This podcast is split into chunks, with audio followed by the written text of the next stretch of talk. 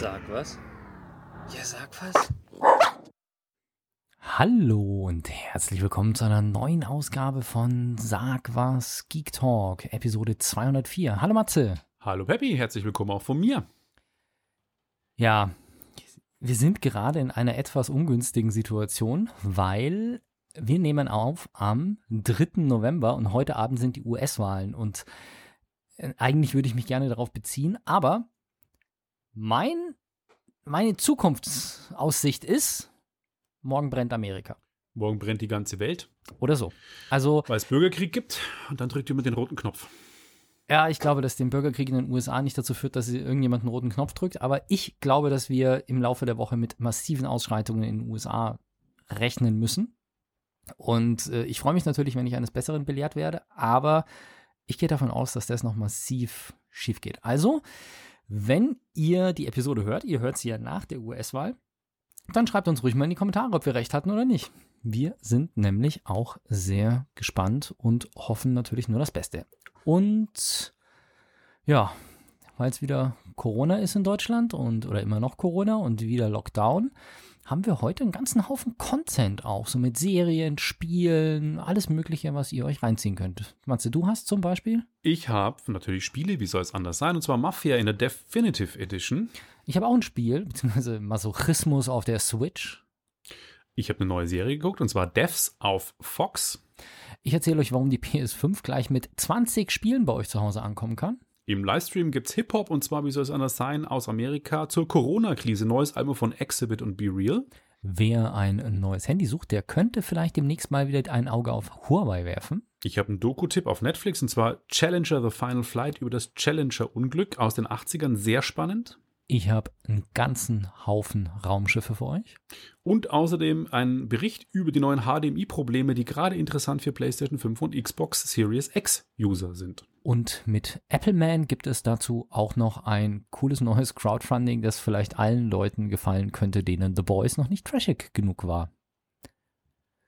Und damit würde ich sagen, Hau rein, Matze. Mafia und so. Genau, ähm, zum ersten Mal Mafia. Matze der Mafiosi. Ich habe äh, in 18 Jahren, als Mafia rauskam, am 2002, habe ich noch nie Mafia gespielt. Selbst du hast ja schon Mafia gespielt. Ich habe es nie gespielt. Was heißt selbst ich? Ich habe Mafia halt äh, verehrt. Du ich bist hab, die Mafia. Nein, ich habe den ersten Teil Mafia auf dem PC tatsächlich bestimmt fünfmal durchgespielt oder sowas. Das war so ein Spiel, was mir gefallen hat. Das habe ich während der Schulzeit, wenn ich nicht Counter-Strike gespielt habe, habe ich halt Mafia auch sehr viel gespielt. Den zweiten Teil habe ich dann auch, frag mich jetzt nicht auf welchem System, wahrscheinlich auch auf dem PC, habe ich auch ziemlich gespielt. Nicht ganz so oft, glaube ich, aber doch auch bestimmt ein, zweimal, dreimal durchgespielt und dann immer wieder einzelne Missionen. Und den dritten Teil habe ich drei Stunden getestet und dann versucht, ihn zu verkaufen, habe ihn irgendwann aus Verzweiflung für drei Euro beim GameStop abgegeben, weil dieses Spiel so grottenschlecht war. Ja, leider. Ja. Also, wie gesagt, ich habe es nie gespielt, weil ich damals keinen PC hatte. Der, ich habe nie am PC gespielt, da wo das laufen hätte können. Dann gab es eine PlayStation 2 Umsetzung, die war eher so, naja, glaube ich. Und irgendwie ist die Serie an mir vorbeigegangen. Ich gab dann einen zweiten Teil. Den dritten, da hatte ich dann die Konsolen schon, die leistungsfähig genug gewesen wären, aber halt der war nicht so toll. Aber mir hat immer jeder gesagt, oh, Mafia, Mafia, geile Story und super und überhaupt. Und äh, ja, dann dachte ich mir, jetzt kommt mir doch dieses Remaster oder Definitive Edition äh, Remake äh, relativ gut gelegen. Und es kam im September auf den Markt für die Microsoft äh, PlayStation, äh, Microsoft PlayStation, genau die neue Konsole, wer kennt sie nicht? Nein, Microsoft Windows, PlayStation 4 und Xbox One. Ich habe die Xbox-Version gespielt und äh, muss sagen, ich bin echt begeistert gewesen. Für ein 20 Jahre altes Spiel man merkt vom Spieldesign schon noch, dass es irgendwie so ein bisschen altbacken ist. Muss ich mir direkt auch nochmal anschauen, weil ich habe ja jetzt auch ähm, dieses Call of Duty Remastered, was war das? Äh, Modern War, Warfare 2. Modern Warfare 2, genau, das äh, stehe ich jetzt auch gerade ziemlich drauf. Das zocke ich jetzt, weil es äh, finde ich auch ziemlich cool. Also ist nicht ganz so alt, aber Mafia 1 war, ich glaube, das am meisten habe ich tatsächlich den Zweier gespielt. Das ist der, wo man am Anfang mit dem Auto in die Stadt reinfährt. So als, ja, schön, dass du wieder da bist und fährt in die Stadt rein. Ähm, den eins, aber den eins habe ich auch gespielt, ja. Es gibt ja von Teil 2 und 3 jetzt auch Remaster, die kamen schon vorher raus. Ähm, für Teil 1 haben sie sich mehr Zeit gelassen, weil der wirklich geremaked wurde. Das heißt, da wurde tatsächlich auch im Spieldesign ein bisschen geändert. Das heißt, sie haben ein paar Missionen, die im Original ziemlich scheiße waren. Ähm, oder ich sag mal so, das Rennen hat ja, glaube ich, fast jeder verflucht. Im, im ersten Teil. Also jeder, also ich weiß nicht, wie du das Rennen fandst. Es gibt, Im Spiel gibt es ab Mission 5 oder 6 so ein Autorennen, da muss man ich glaub, Rennen die, fahren. Ich glaube, die, die Erinnerungen, die ich habe, sind größtenteils an Mafia 2, ehrlich gesagt. Okay. Weil das Autorennen, das hat, äh, ich, ich habe mit Leuten gesprochen, die haben gesagt, sie haben es so oft gespielt, weil das so, so super ätzend vom, von der Steuerung war. Und es ist ja kein Rennspiel. Und äh, dann ein Autorennen einzubauen, ist halt schwierig. Und das haben sie zum Beispiel jetzt im Remake entschärft. Äh, sie haben ein paar Missionen gestrafft, ähm, haben die Taxi-Missionen am Anfang, man musste relativ viele Taxi-Missionen machen, die ein bisschen langweilig waren. Das haben sie gestrafft, verkürzt. Und ähm, ja, ähm, das ist halt quasi inhaltlich Änderung, aber das hat dazu geführt, dass es sich positiver anfühlt, ein bisschen flüssiger. Für mich ist es das erste Mal. Grafisch muss ich sagen, ähm, sieht man im Spiel nicht an, dass es 18 Jahre alt ist, sondern es läuft mit 4K und 60 Frames, äh, 30 Frames pro Sekunde und sieht wirklich gut aus. Also die Stadt sieht super mit tollen Spiegelungen, wenn es regnet und äh, in den Schaufenstern und in den Autos, Lacken und äh, in den Windschutzscheiben spiegelt sich alles schön. Die Charaktere sind ein bisschen wenn man sie mit aktuellen Titeln vergleicht, ein bisschen hölzern, aber da sieht man dann schon ein bisschen das Alter, aber sie sehen trotzdem gut aus. Es wurde auch, glaube ich, neu vertont. Es gibt auch einen neuen Soundtrack. Das heißt, ähm, die Musik, die im Spiel eingespielt wurde. Und ähm, an sich ist es, was ich nicht ganz verstanden habe, ist, warum es eine Großstadt gibt, Lost New Haven, nee, äh, wie heißt die? Moment, Moment, Moment, Moment. Das glaube ich ist gerade nicht so bedeutend, oder? Ja, wollte ich, äh, ich habe mich extra darauf vorbereitet, egal. Ähm, auf jeden Fall in, in diese Großstadt Lost Heaven heißt sie, die so ein bisschen an New York und Chicago der 30er Jahre erinnert, ähm, fährt man rum von Mission zu Mission. Aber eigentlich kannst du in der Stadt nichts machen. Nicht über GTA, wo du sagst, okay, ich laufe Ja. jetzt mal in den nächsten Laden und mache dieses und jenes.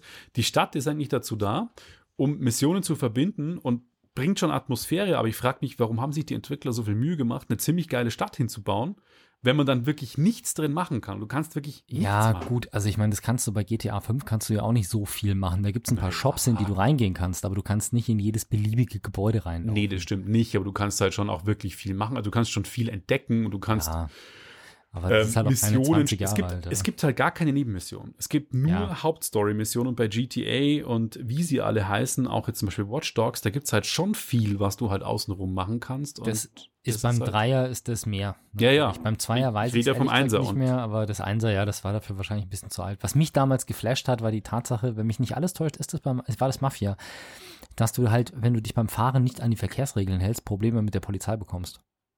Äh, ja, ja. Also wenn du zu schnell fährst, einfach nur auf einer Straße, wo 30 erlaubt ist und du fährst 50, kann es passieren, dass die Polizei dich jagt. Wenn du über rote Ampeln fährst, jagt dich die Polizei. Nicht nur wie bei GTA, wo du Leute überfahren musst, damit sie dich verfolgen und sowas. Das fand Also, ich damals echt interessant. Verstehen tue ich es trotzdem nicht, weil GTA 3 damals auch schon Open World war und wesentlich mehr Nebenmissionen hatte als Okay. Mafia. Aber ich will es jetzt deswegen nicht schlecht reden, weil die Geschichte ähm, richtig cool erzählt ist. Es geht um Tommy Angelo, einen Taxifahrer, der in die Story reingezogen wird, indem er zwei Mafiosi mit dem Taxi irgendwie als Fluchtwagenfahrer ähm, unterstützt und dann quasi in die Familie aufgenommen wird und dann quasi sich in der Familie nach oben arbeitet beim Don. Und es wird wirklich dramatisch erzählt, wie in einem wie muss ich es vorstellen, einen guten Mafia-Film. Könnte auch äh, von Francis Ford Coppola sein, der Pate. Und mir hat das Spiel wirklich Spaß gemacht. Die Schießereien mit dem Deckungssystem, die sind natürlich nach aktuellen Standards, wenn man ein Gears of War oder so gespielt hat, was ein super geiles Deckungssystem hat, ein bisschen sch- äh, hölzern, würde ich mal sagen, ein bisschen stocksteif stellenweise. Trotzdem immer noch gut spielbar. Ähm, und ich war begeistert. Also mich hat das Spiel so, glaube ich, 10, 15 Stunden sehr gut unterhalten. Fand's ähm, coole Story, wie gerade schon erwähnt. Grafik auch richtig cool und fand's echt schade, dass es dann zu Ende war und mir nicht irgendwie noch Mehrwert bietet, dass ich sage, okay, ich kann jetzt noch mal. Es gibt einen Freifahrtmodus, den kann man dann nach dem Durchspielen quasi starten. Aber ähm, hat mich nicht mehr motiviert, weil ich wusste nicht, was ich machen soll. Ich kann durch die Stadt fahren, aber was soll ich denn da tun? Also Ja. ich habe ja das Spiel schon abgeschlossen und äh, naja. Wie liegt es preislich?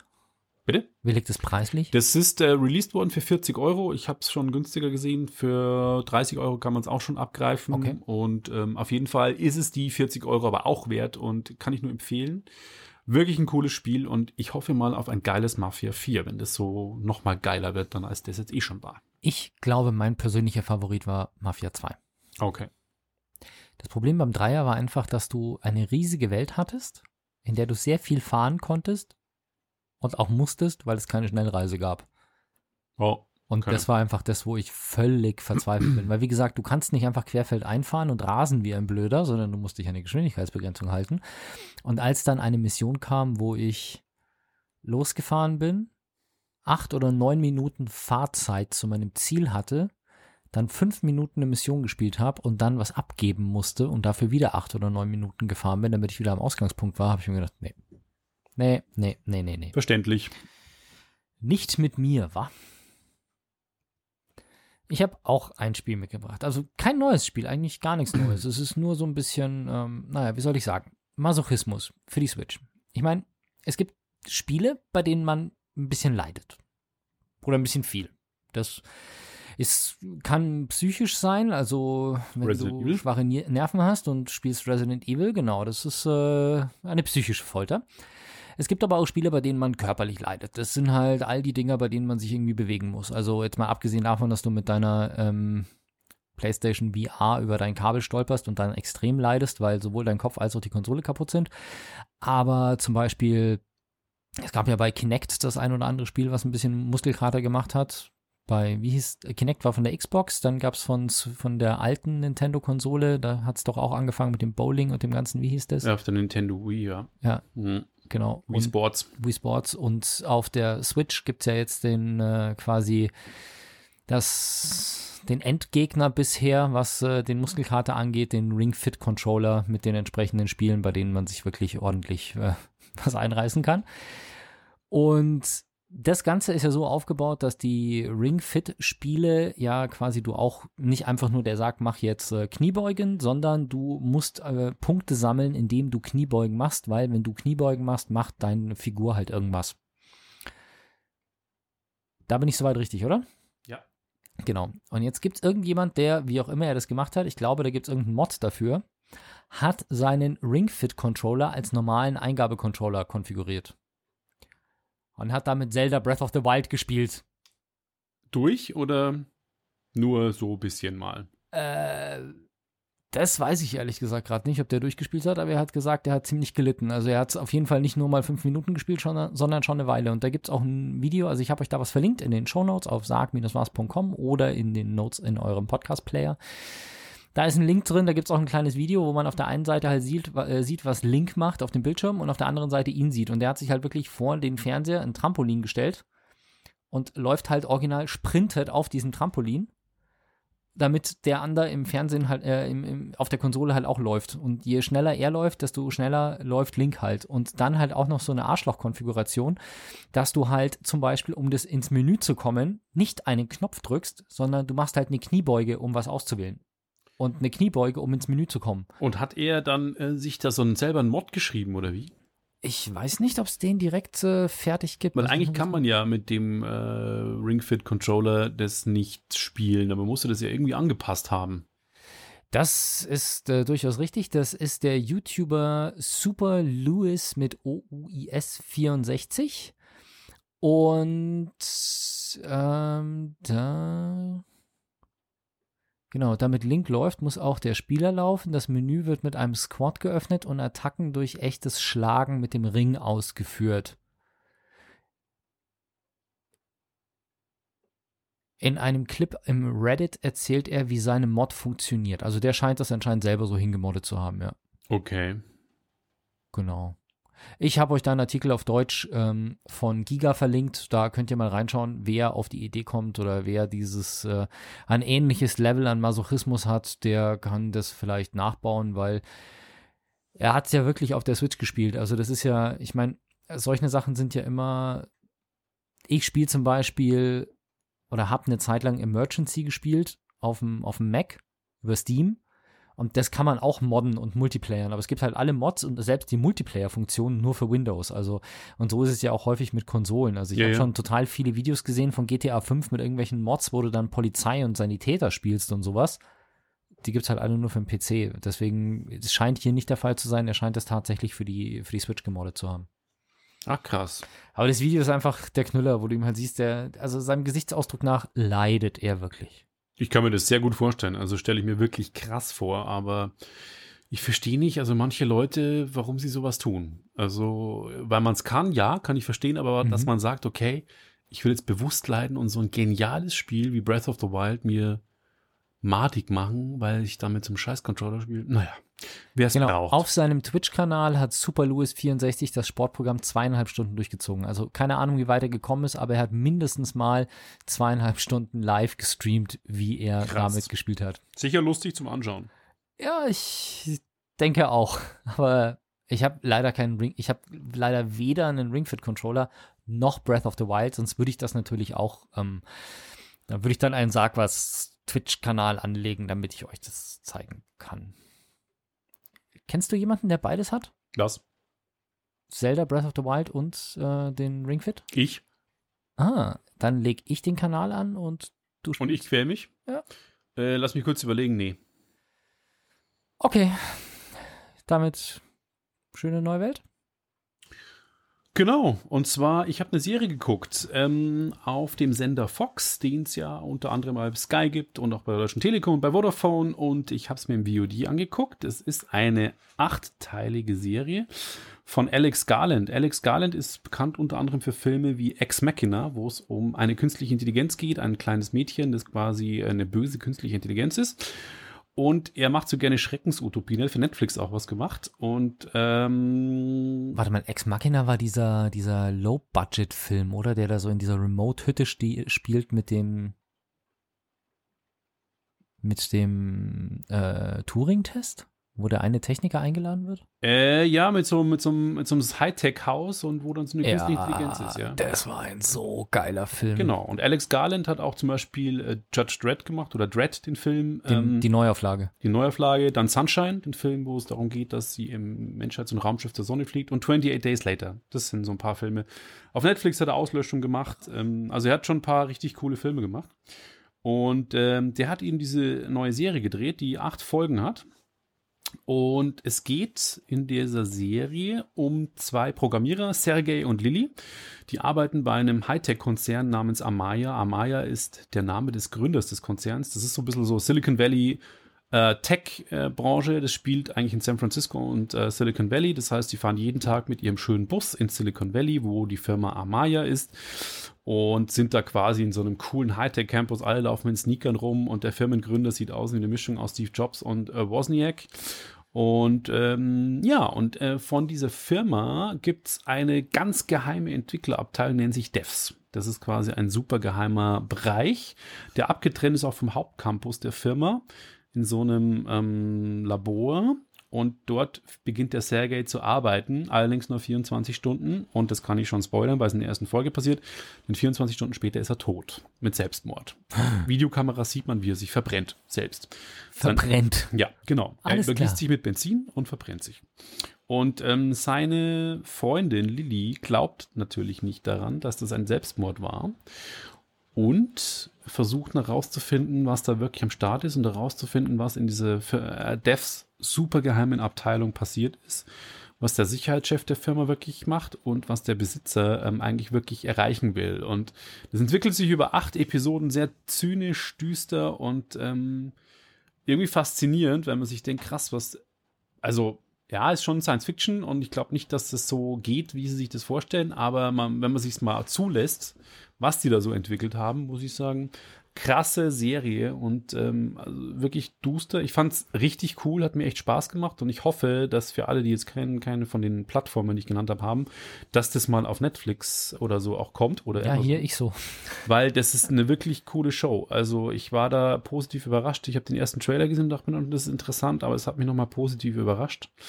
Und ein, ein, sind so ein paar coole Sachen dabei. Es ist halt so alles für, für Tech-Geeks, was wir quasi sind und auch was die unsere Zuhörer hoffentlich sind, ist das eine ziemlich geile Show, weil es eben dieses Silicon Valley Startup-Tum ähm, die Hochglorifizierung von Technologie und was kann man moralisch machen, was darf man nicht machen und ähm, was, äh, wie, wie, wie da wirklich vorgegangen wird, relativ gut aufzeigt. Und ähm, ja, echt eine coole Show. Ich kann bloß leider nicht jetzt mehr erzählen, weil sonst wäre es ein krasser Spoiler.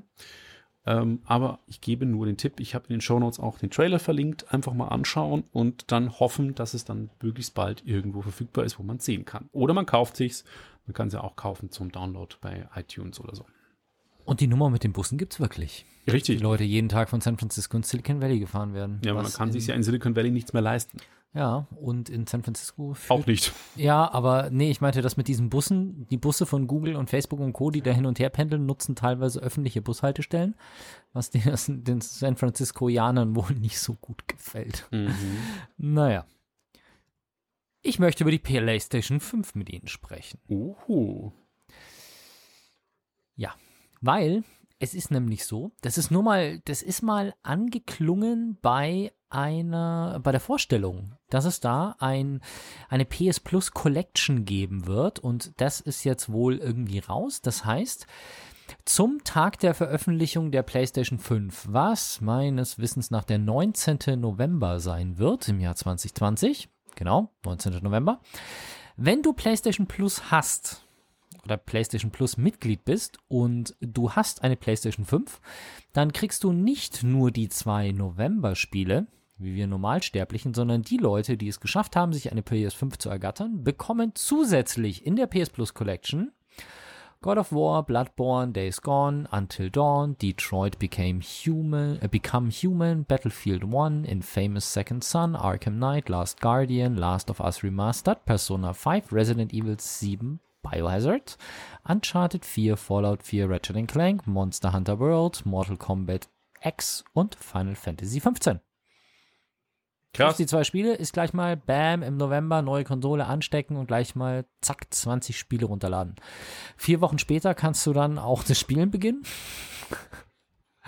Wieso? weil das PlayStation-Netzwerk so langsam ist. Ach so, naja, so Das lange. war ein Witz auf Kosten des Ja. PlayStation-Netzwerks. Nein, äh, du kannst natürlich, äh, wenn du dich genug, äh, genügsam bist und erstmal nur eins der Spiele runterlädst und das halt einmal durchzieht, dann ähm, kannst du direkt loslegen und hast halt auf deiner PlayStation 5 gleich mal 20 Spiele installiert Ist oder es zur Auswahl. denn nur für jetzt Erstbesteller oder wenn du jetzt sagst, ich kaufe die im Februar, kriegst du das dann auch noch?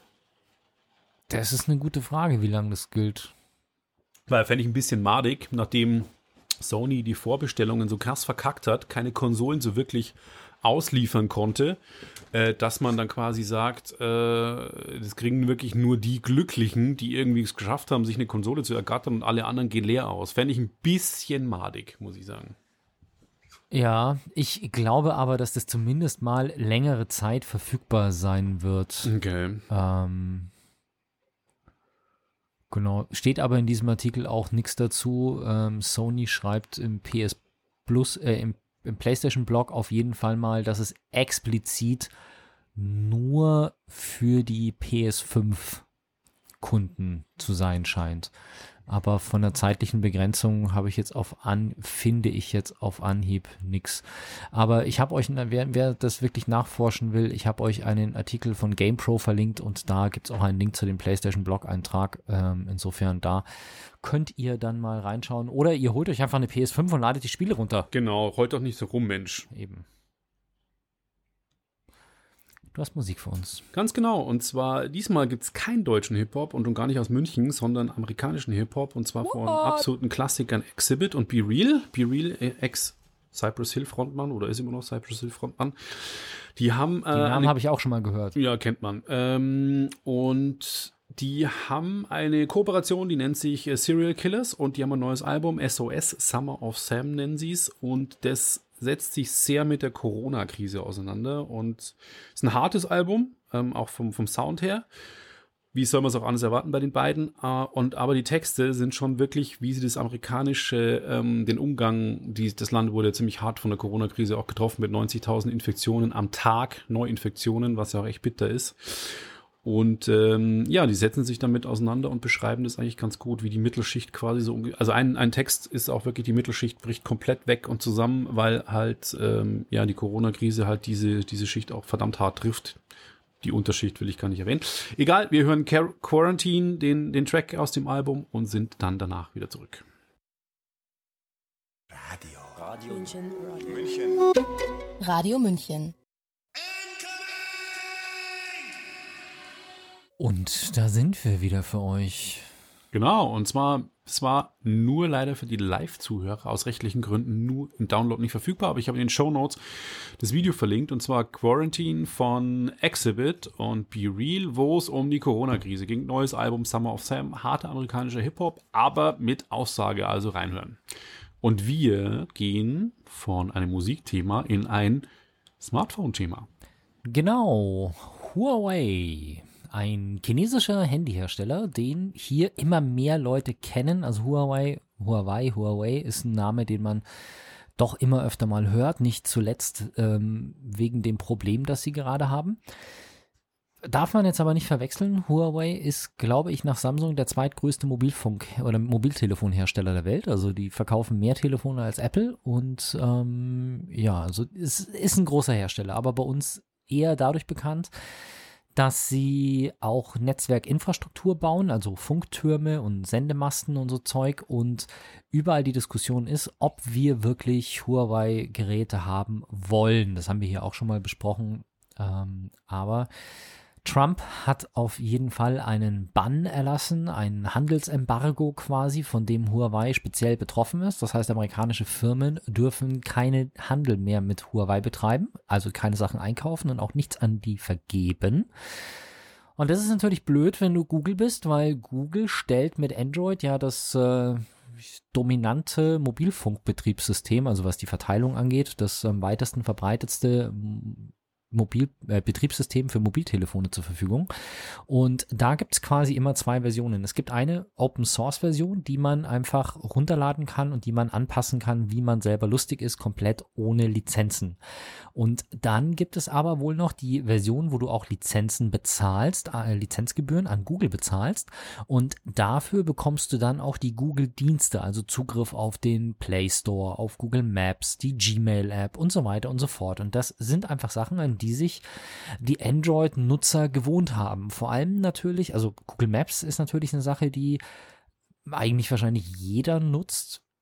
Und auf der anderen Seite ist es natürlich auch mit dem Installieren von Apps, der wenn man ein Apple-Telefon hat, will man halt den Apple App Store benutzen und wenn man ein Android-Telefon hat, will man halt den Google Play Store nutzen, weil das sind einfach die größten Stores und ähm, jeder Entwickler versucht natürlich zuerst da reinzukommen. Und wenn du jetzt ein Handy hast, was auf Android läuft, aber du nicht auf diesen riesigen äh, Android App Store zugreifen kannst, hast du natürlich ein Problem. Ähm, Huawei hat natürlich versucht, nebenbei selber einen Store aufzubauen, wo sie die ganzen Leute reinholen, um eben das gleiche Angebot an Apps zu haben, aber es ist halt doch was anderes als der Google Store.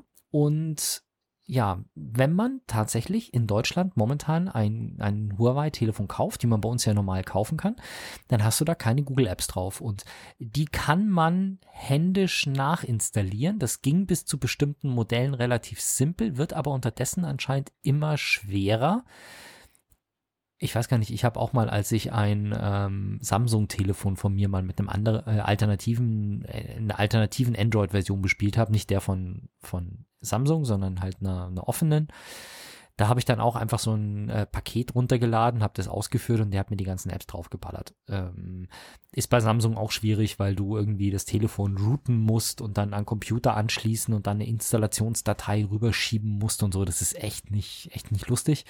Und ähm, das Telefon war danach auch nie mehr das gleiche. Also selbst als ich dann wieder, ja, weil Samsung merkt es tatsächlich, dass du da was anderes drauf hattest und ab dann verlierst du die Garantie und kriegst auch keine Updates mehr. Also ich Aha. war dann wirklich bei Android, das war glaube ich Android 6 oder Android 7 oder Android 8, wie auch immer. Ich war dann aber auf der Version, mit der das Telefon ausgeliefert worden ist, war ich fest, obwohl es für das Telefon Updates gab, hat Samsung mir die Updates verweigert, nachdem ich das mal ausprobiert hatte. Krass.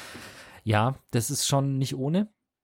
Ähm, und natürlich dieses ganze Google Apps installieren, wenn das halt auch noch einem der Steine in den Weg gelegt werden, dann ist das für den Otto Normalverbraucher, der vielleicht an einem Huawei Smartphone interessiert wäre, weil die bauen gute Telefone. Ähm, ist das aber trotzdem ein gutes Argument, das nicht zu kaufen. Und dafür gibt es jetzt eine App, die heißt Google Fire. Und diese App verspricht eben, die kann man sich runterladen. Link mit äh, weiterführenden Informationen findet ihr in den Show Notes ähm, mit dieser App. Du lädst dir quasi diese App auf dein Telefon, auf dein Huawei-Telefon und dann kannst du mit dieser App einfach die ganzen Google-Dienste nachinstallieren. Das heißt, man sollte natürlich vorher immer schauen, ob es schon jemanden gibt, der das äh, effektiv gemacht hat, weil wenn du jetzt ein, keine Ahnung, Huawei P20 hast und mit der hat es funktioniert, oder wenn jemand sagt, er hat es mit einem Huawei P20 erfolgreich geschafft, das zu machen mit der Google Fire App, heißt es nicht, dass es mit dem P40 deswegen auch geht. Also vorher genau schauen, aber wenn euch ein Huawei-Telefon gerade gefällt und anlächelt und ihr nicht zu anderen Android-Telefonen äh, Telefonen greifen wollt, dann könnte das vielleicht die App sein, die euch genau die größten Bauchschmerz an dem Telefon nimmt und euer Telefon quasi Googleifiziert. Aha. Genau. Ich persönlich muss sagen, dass bei mir telefonmäßig einfach immer noch OnePlus preis-leistungsmäßig so interessant ist, dass wenn ich mir denn ein neues Telefon kaufe, ich wahrscheinlich einfach wieder zu OnePlus greifen werde. Verstehe ich, aber die Huawei, wie du schon gesagt hast, sind ja tatsächlich wirklich diese P Pros, P3090 Pros, die sind ja schon echt geile Handys mit geilen ja. Kameras und ich kenne viele Leute, die sich die gerne kaufen würden, aber eben aufgrund von diesem ständigen Streit mit den Vereinigten Staaten und äh, Trump und kein Android und Google mehr, einfach auch sagen, okay, ich kauf's nicht. Die kaufen halt dann Samsung und äh, vielleicht ein OnePlus und das ist halt ein Problem. Ja, das, also Samsung, muss ich ganz ehrlich sagen, ist so ein bisschen, ich habe ja Note 3 gehabt, das war voll mit irgendwelcher Samsung-Software, die ich nicht mochte. Dann habe ich mir ein S8 geholt, das war ein bisschen besser, aber trotzdem einfach leistungsmäßig bei weitem nicht das, was ich gerne haben wollte. Und ähm, dann bin ich halt nach meinem Note, äh, ich hatte ein OnePlus 3, dann 3T, dann bin ich auf das äh, Galaxy S8 und das habe ich ein halbes Jahr ausgehalten und dann habe ich mir wieder ein OnePlus 6T geholt. Und das habe ich seitdem. Also insofern, ja. Da wäre ich ja damals fast auf ein iPhone gewechselt. Aber okay. so hat mich OnePlus als Kunden behalten. Du hast eine Doku, die von dem Typen, der dieses äh, Star Wars, Star Trek Dings da gemacht hat. Ganz genau, J.J. Abrams. Wer kennt ihn nicht? Äh, der legendäre, legendäre, Regisseur auch von Serien wie Lost und ähm, Alias mit äh, Jennifer Garner. Und, und ich habe natürlich nicht äh, jetzt irgendwas durcheinander gebracht, sondern ich finde es einfach witzig, dass der die letzten Filme wirklich von Star Wars und ja, Star ja, Trek Star gemacht hat. Star Trek gemacht mhm. hat. Und also Disney lässt den ran und äh, auch äh, Paramount Pictures bei den Star Wars Filmen. Also dass jemand die beiden großen großen Science-Fiction-Serien wirklich filmen darf. Außergewöhnlich. Und der hat wiederum äh, mit seiner Produktionsfirma Bad Robot auch eine Produ äh, die, die neue Doku Der letzte Flug der Challenger oder Challenger The Final Flight produziert, die auf Netflix am 16. Äh, Januar gestartet, äh, September gestartet ist. Und ich muss sagen, ich war äh, positiv überrascht. Vier, vier Episoden sind es, eine Stunde, 45 Minuten. Und ähm, es ging halt, wie der Name schon sagt, den letzten Flug der Challenger. Äh, in den 80ern oder 70ern hatten die Amerikaner ja dieses NASA's äh, Space Shuttle Programm gestartet. Das heißt nicht die Raketen, die man immer nach oben schießt, sondern wirklich so eine Raumfähre, die wieder landen kann und äh, nicht quasi komplett verschrottet wird. Da gab es dann diverse, es gab dann später die Atlantis, glaube ich noch, dann gab es die Discovery und die erste, glaube ich, war die Enterprise. Die habe ich tatsächlich auch mal live gesehen, also nicht geflogen, aber in den USA, ähm, als in New York war, da habe ich die auf einem Flugzeugträger stehen sehen, da ist die ausgestellt als Museum, also schon beeindruckend. Und ähm, die Doku, ähm, The Final Flight, äh, beschreibt quasi in vier Episoden, was denn genau damals passiert ist, dass es zum Unglück kam. Ähm, das Tragische an der ganzen Geschichte ist eigentlich, dass ähm, die NASA Anfang der 80er, Ende der 70er so ein bisschen in Verruf war. Die Mondlandung war durch seit den 60ern und äh, irgendwie hat keiner mehr was gerissen. Es gab noch Apollo-Missionen und dann ist man halt zum Mond geflogen, aber es hat keinen mehr interessiert. Deswegen musste natürlich was PR-mäßig passieren. Und was macht man? Man kommt auf die irrwitzige Idee der Amerikaner und sagt, man nimmt einfach Zivilisten mit auf eine Raumfahrtmission und haben dann gesagt, irgendwann ist es ganz selbstverständlich, äh, dass, und zwar relativ bald, dass alle Zivilisten in den Weltraum fliegen. Wir sind heute im Jahr 2020 immer noch nicht so weit, dass es regelmäßigen Weltraumtourismus gibt, vielleicht auch gar nicht so schlecht. Es gibt ja nicht mal mehr Erdtourismus durch Corona. Und äh, man kam dann auf die Idee, lass uns doch eine Lehrerin oder einen Lehrer mit in den Weltraum nehmen. Und das ist die Grundschullehrerin Christa McAuliffe gewesen. Die hat quasi ähm, gewonnen damals in einem Wettbewerb und hat sich durchgesetzt. Es gab dann auch eine Vertretung für sie. Das heißt, zwei Grundschullehrerinnen oder Lehrerinnen waren in diesem Astronautenprogramm und haben quasi das Training durchlaufen, was natürlich, kann man sich vorstellen, hart ist. Ansonsten waren die üblichen Astrophysiker und Ex-Air Force-Piloten mit an Bord, die man halt einfach bei so einer Weltraummission braucht. Und die haben halt trainiert und es wurde halt wirklich auch gezeigt, eben wie die das Training machen. Also super Archivmaterial, richtig cool zusammengeschnitten. Und ähm, weil die das natürlich, die NASA PR-mäßig super ausgewertet hat, von Interviews in Late-Night-Shows bis zu Interviews mit ihr, die übrigens wahnsinnig sympathisch war, wenn man das so sieht. Auch ihre Freunde und Bekannten erzählen halt über sie und auch Ex-Kollegen, ähm, dass sie eine tolle Frau war Vater, äh, Mutter eines Kindes und äh, eines, einer Tochter und natürlich Ehefrau. Und ähm, auch Interviews werden in der Doku gezeigt von der Schwester zum Beispiel, der Ehemann nicht. Ähm, und andere Leute werden interviewt zu dem Thema. Und das Tragische eben, dass quasi auf dieser ersten, wir nehmen Zivilisten mit in Weltraummission, dann die Challenger am 28. Januar 1986 explodiert ist. Ich kann mich sogar noch dran erinnern. Ähm, ich wollte gerade sagen, 86 war das. Das ja, war, war ich sieben. Ähm, und ich kann mich noch erinnern, dass das war, als ich mit meiner Mutter vor dem Fernseher saß und es kamen abends die, die Tagesthemen, glaube ich. Und ich sag mal zu meiner Mutter, weil die Meldung kam Challenger irgendwie, dann siehst du die Bilder und ich sag, das explodiert doch, das Ding, wir hatten den Ton irgendwie leise. Und sie sagt, nee, nee, das sind diese Seitenraketen. Und ich so, nein, nein, nein, das Ding explodiert. Und dann kam die Meldung tatsächlich, die Challenger ist explodiert, also es war damals wirklich für mich auch so ein bisschen traumatisch, also ich kann mich heute noch daran erinnern genau, dass ich mir dachte, oh krass, diese Lehrerin und das Tragische auch, die ganzen Kinder, ähm, also ihre Schüler und die ganze Grundschule, wo sie war, die haben das alles mitverfolgt, in Live-Übertrag am Fernsehen und Alter, sind halt natürlich, ähm, haben sehen müssen, wie ihre Lehrerin da stirbt. Welche, wer war die Lehrerin? Ähm, McOlive heißt sie mit Nachnamen, Christa McOlive. Christa McOlive. Ah, ich habe hier gerade ein Foto von der, ja. von der Crew und das ist die. Ja. ja. Und auf jeden Fall, ich fand diese Doku oder finde diese Doku wahnsinnig spannend, weil sie wirklich super erzählt ist, richtig emotional und aber auch wirklich, äh, also sie haben es auch geschafft, Leute von der NASA vor die Kamera zu kriegen, die verantwortet haben, dass trotz der Warnungen, die quasi vorher schon von dem Hersteller dieser Booster-Raketen und von Ingenieuren, die gesagt haben, hier wird krass was schieflaufen, das wird krass gegen die Binsen laufen, gibt es jemanden, der quasi am Finale unterschrieben hat und gesagt hat, Aufgrund von meinen Berichten, die ich hatte, habe ich unterschrieben, die Challenge starten zu lassen. Das hat der vor der Kamera auch noch 2019, als es gedreht wurde, immer noch so quasi von sich gegeben. Und ich finde es beachtlich, dass er es macht. Natürlich stimme ich nicht mit ihm überein, weil sieben Leute deswegen sterben mussten. Aber die Doku schafft es wirklich, beide Seiten zu zeigen. Von den Überzeugten, wir mussten die NASA damals äh, an den Mann bringen und von den Leuten, die gesagt haben, es war ein absolutes Himmelfahrtskommando und ähm, das, du schüttelst einfach den Kopf und wirst auch ein bisschen wütend stellenweise. Aber es ist richtig eine geile Doku. Also wenn man die Zeit hat, unbedingt reinschauen, weil ich finde es ein spannendes äh, Zeitdokument und hat mir echt sehr viel Spaß gemacht. Also vielleicht würde ich sogar noch mal reinschauen, weil ich es sogar so gut fand, dass ich es sogar zweimal anschauen würde, weil es wirklich gut gemacht war und äh, ja, von dem her eine klare, klare Anschauempfehlung. Wir bleiben bei dem Space Shuttle. Das kommt zumindest in meinem Thema auch vor. Aha. Weil, ich meine, du kennst es ja. es gibt Star Trek, es gibt Star Wars und es gibt ganz viel anderes Zeug im Weltraum. Und ich meine. Nee, Raumschiffe. Also Filme, die im, Raum, im Weltall spielen. So. Okay. Jetzt hast du zum Beispiel, was ja auch ein Raumschiff ist, Doctor Who, die TARDIS. Das ist eine Polizeibox. So ist sie zumindest getarnt.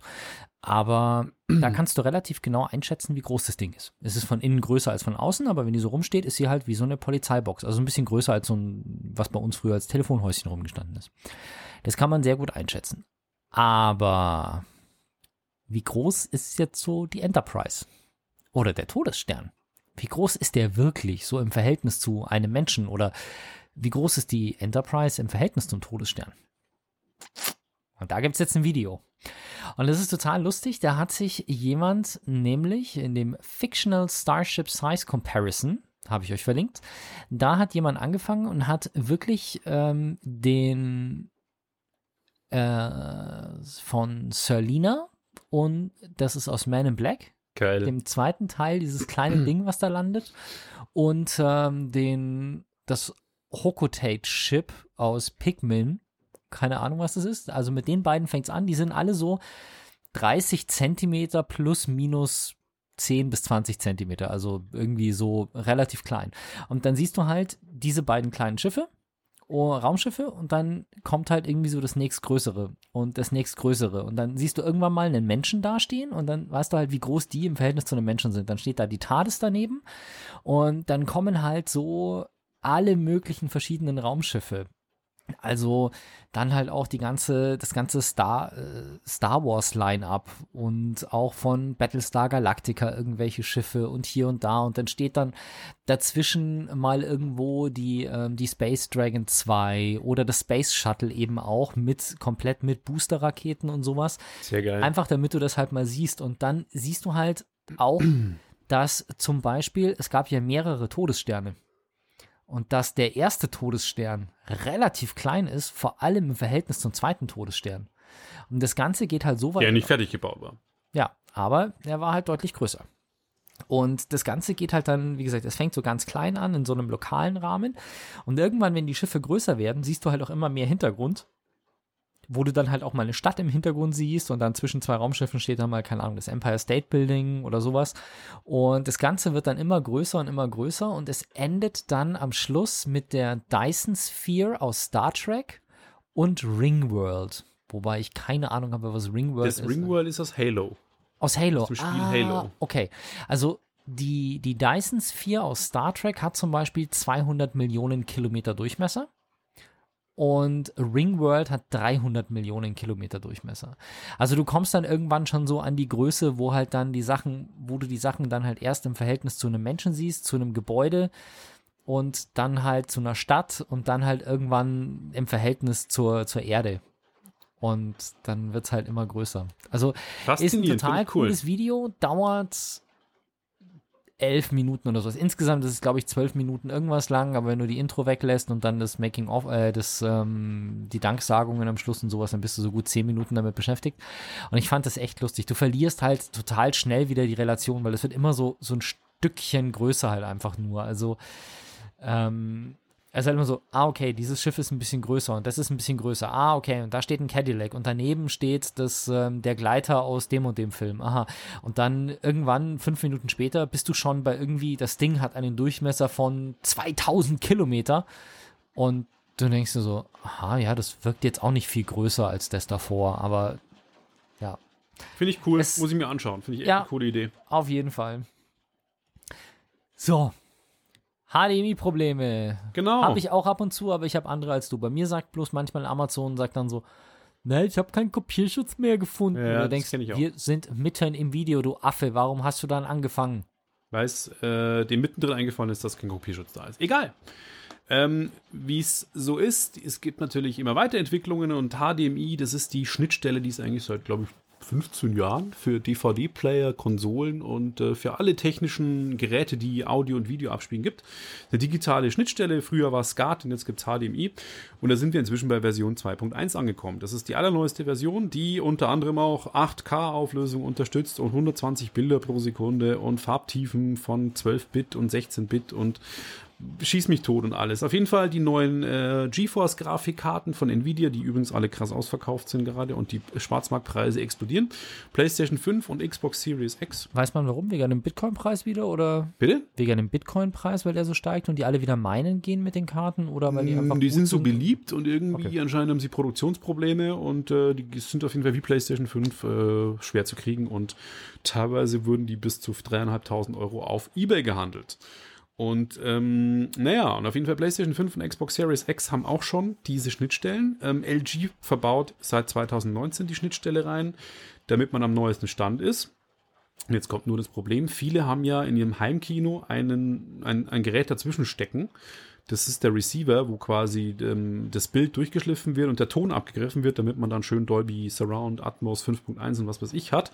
Das heißt, man hat den AV-Receiver, steckt da seine ganzen Konsolen oder sein Apple TV oder seine Google Chromebox oder sonst irgendwas an, schleift das Signal dann da durch und es geht zum Fernseher. Jetzt ist aber das Problem, dass äh, es anscheinend äh, ein, ein Problem mit den HDMI-Schnittstellen gibt und somit wurden in Receivern der Firma von Sound United, da steckt, ähm, das ist der Konzern hinter Marantz und Denon, die haben quasi das Problem, die haben Receiver auf den Markt gebracht, die gesagt haben, okay, wir haben HDMI 2.1 Schnittstellen, ihr könnt mit alles ähm, quasi damit machen. Es geht aber nicht.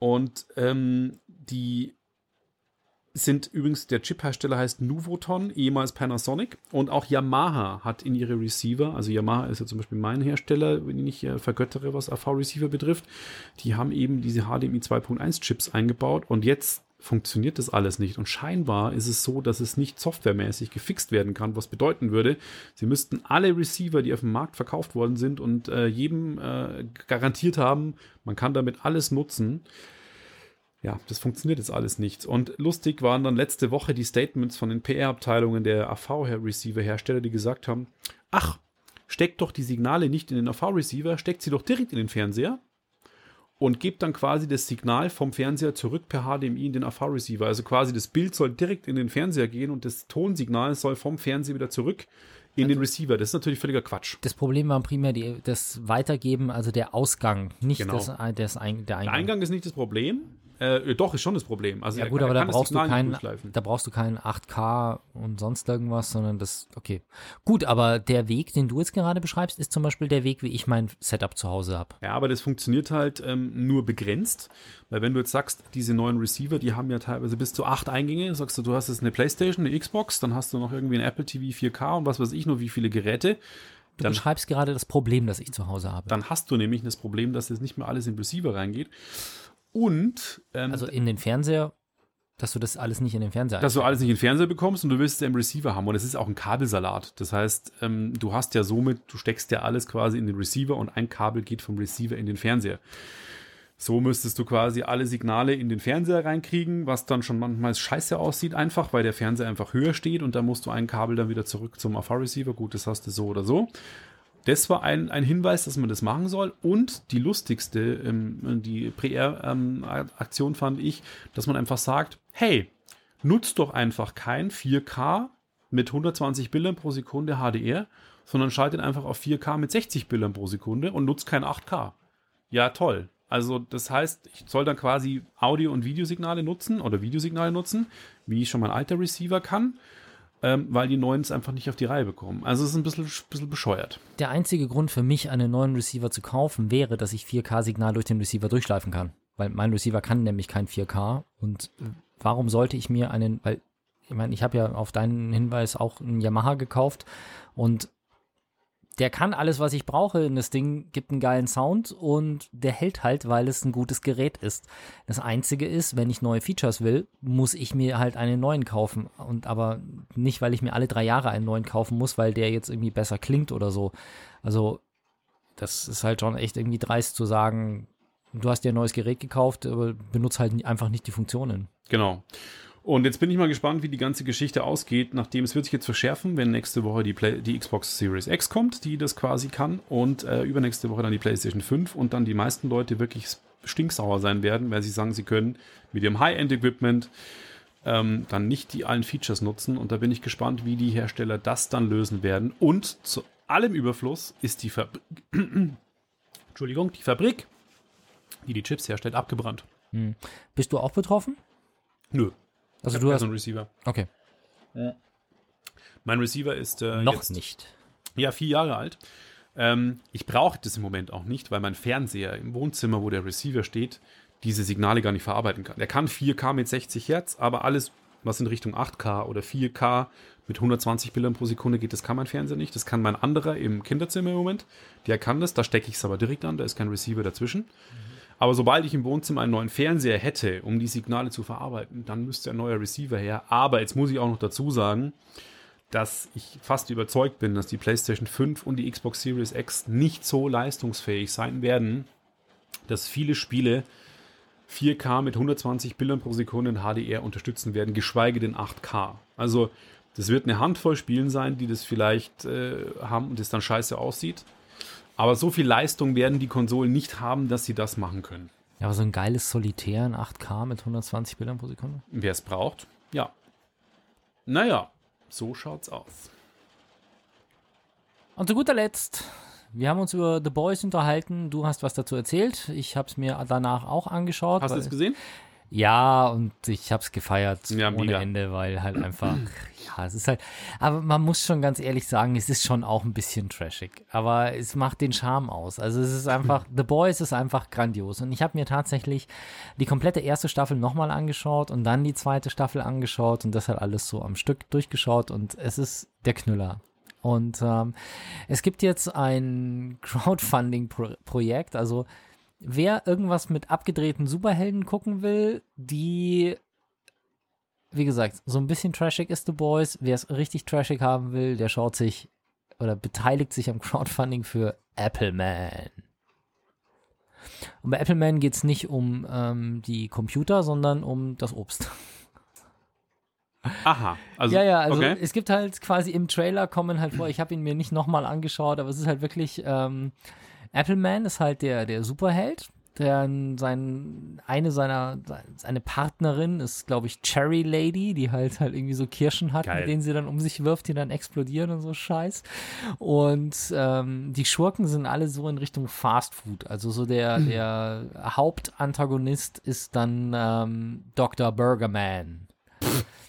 Und dann siehst du halt so eine Stadt, wo so riesige Burger runterfallen und die Stadt zerstören und dann irgendwelche, keine Ahnung, ob das Raumschiffe sind, wo dann irgendwelche Invasionsschwaden rauskommen oder so. Es ist halt einfach Trash vom anderen Stern mit da der Böse so und so und hier der Gute, der ihn da unterstützt. Das sind halt die ganzen, quasi die ganzen Obstler kämpfen halt gegen die Fastfoodler und das ist halt einfach von Das vorne klingt verdammt geil. Glaube ich, würde ich mir auch anschauen. Ja, es ist halt einfach, du weißt von vornherein, dass, dass es halt Trash ist. Das ist so ein bisschen, ich weiß auch nicht, irgendwie, eigentlich ist ja zum Beispiel Iron Sky auch ein Trash-Film, aber den feiere ich halt komplett ab, weil, also ich glaube, ich habe Iron Sky mir schon drei oder vier Mal angeschaut, weil ich ihn einfach so abfeiere.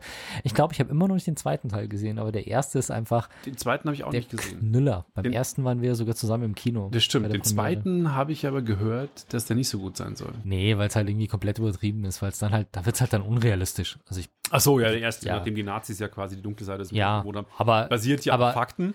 Echsenmenschen, Echsenmenschen und Hitler, der auf dem Tyrannosaurus reitet, pff, bitte. Ja, wobei, aber das mit dem Tyrannosaurus und Hitler hatten wir das nicht auch in diesem, in diesem äh, Kickstarter finanzierten Kurzfilm, wo David Hasselhoff den Titeltrack gemacht hat. Wie Aber hieß der Kung Fury? dabei, oder? Doch, da war Hitler auch Echt? dabei. Okay. Der hieß nämlich der, der hieß nämlich der Endgegner oder der Gegner Kung Furer. Das war ein Kung Fu Ah, kämpfender äh, Führer. Okay. Naja, wie dem auch sei. Ich finde, das Unrealistischste an dem ganzen Iron Sky im ersten Teil war, dass die Amis wieder auf dem Mond sind. Genau, die waren nämlich nie auf dem Mond. Genau, das sind ja die Nazis. Richtig. Ähm, ja, nee, also schaut sich an, es ist auf jeden Fall und selbst wenn ihr dann keinen Bock auf den Film habt oder ich habe ihn auch nicht unterstützt, aber vielleicht gucke ich mir an. King, äh, Kung Fury habe ich mir ehrlich gesagt bis heute noch nicht angeschaut, aber Solltest ähm, du, gibt's ja auf Appleman, den Trailer, schau in die Shownotes, Matze, schau ihn dir an, es ist einfach der Knüller. Okay. Und damit würde ich sagen, beschließen wir die Folge für heute. Drücken euch die Daumen, hoffen, dass wir euch genug Stoff geliefert haben, um den Lockdown Light gut zu Durchzuhalten. überstehen. Ich denke schon. Sagt uns Bescheid, wie äh, wie es euch geht. Passt auf euch auf. Bis zum nächsten Mal. Bis dann. Ciao, ciao. Wenn euch das nun gefallen hat, dann liked uns auf facebook.com slash sagwaspodcast und abonniert uns auf iTunes oder im Podcatcher eures Vertrauens. Alle Infos zur Show, den Themen und alle Folgen gibt es auch auf www.sag-was.com. Fragen, Anregungen und Feedback nehmen wir gerne über Facebook oder als Kommentar auf der Website entgegen. Und wenn ihr gerade Zeit habt, dann bewertet uns doch bei der Podcast-Plattform, auf der ihr uns gefunden habt.